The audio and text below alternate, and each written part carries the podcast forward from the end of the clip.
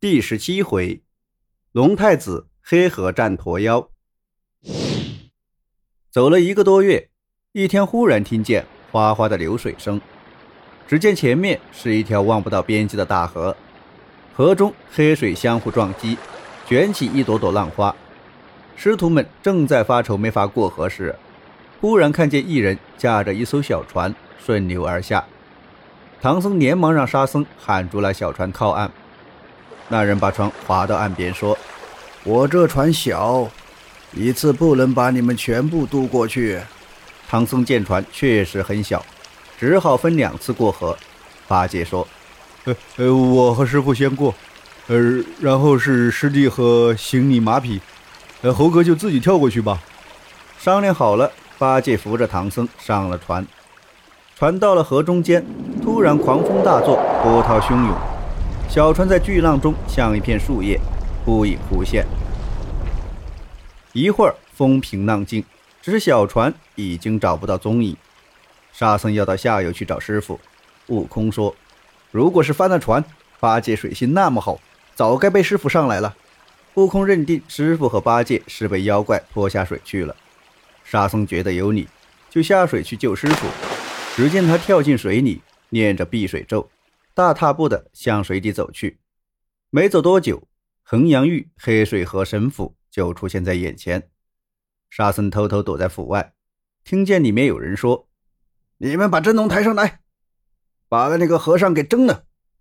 你呢，去请我舅舅。”沙僧一听，火冒三丈，举起降魔杖，一边打门一边叫：“快放我师傅师兄出来！”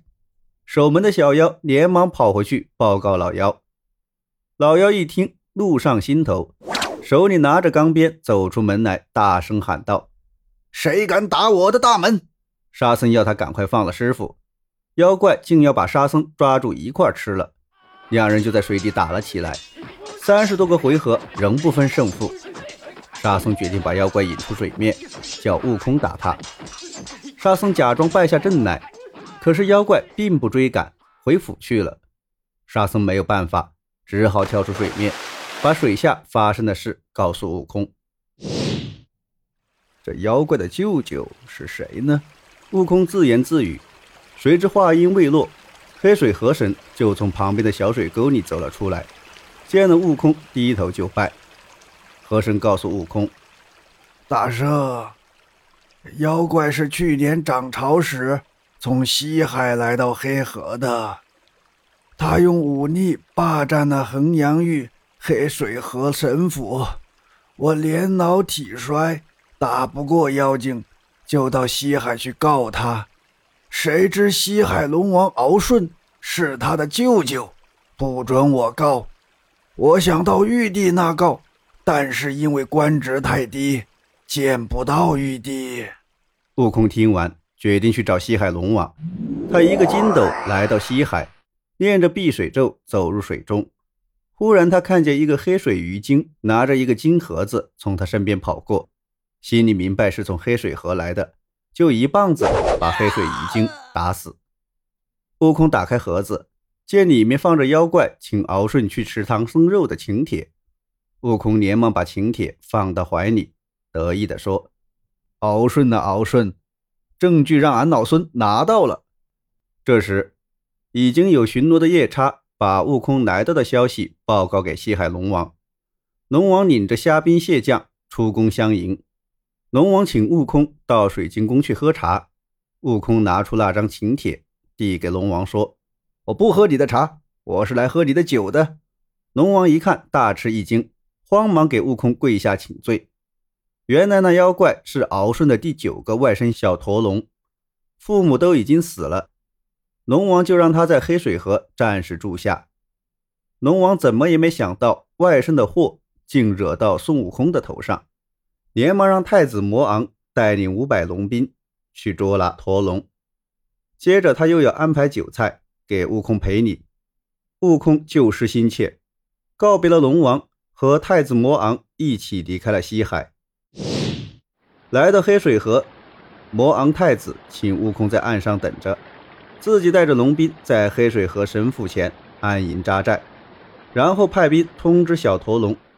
驼龙知道后，心里觉得奇怪：明明是请舅舅，为什么表兄来了？来就来吧，为什么还要带兵？驼龙害怕出事，带领小兵，拿着钢鞭来到太子面前。魔昂太子劝他赶快把唐僧、八戒放了。妖驼不但不听，反而大骂太子。太子一气之下，和妖驼打了起来。双方的鱼兵虾将也动起手来，一场混战，直打的是天昏地暗。魔王太子见无法取胜，就用了一个计策，故意露出一个破绽。妖驼以为有机可乘，一头钻了进去。魔王猛地转身，一下子把妖驼打倒在地。龙兵们一起冲上前去，把妖驼五花大绑，压到岸上。太子请孙悟空惩治小驼龙，悟空看在敖顺和太子魔昂的情面上，饶了小驼龙的性命。问唐僧和八戒被关在哪里，小驼龙说他们还被捆在黑水河神府里。沙僧立刻在河神的带领下到神庙去救师傅和八戒。不一会儿，河神和沙僧分别把唐僧、八戒背上岸来。魔王太子也押着小头龙回西海去见龙王。河神为了感谢悟空帮他们夺回神斧，施展法术把上流的水挡住，在河床底开出一条大路。于是师徒四人过了河，又向西天走去。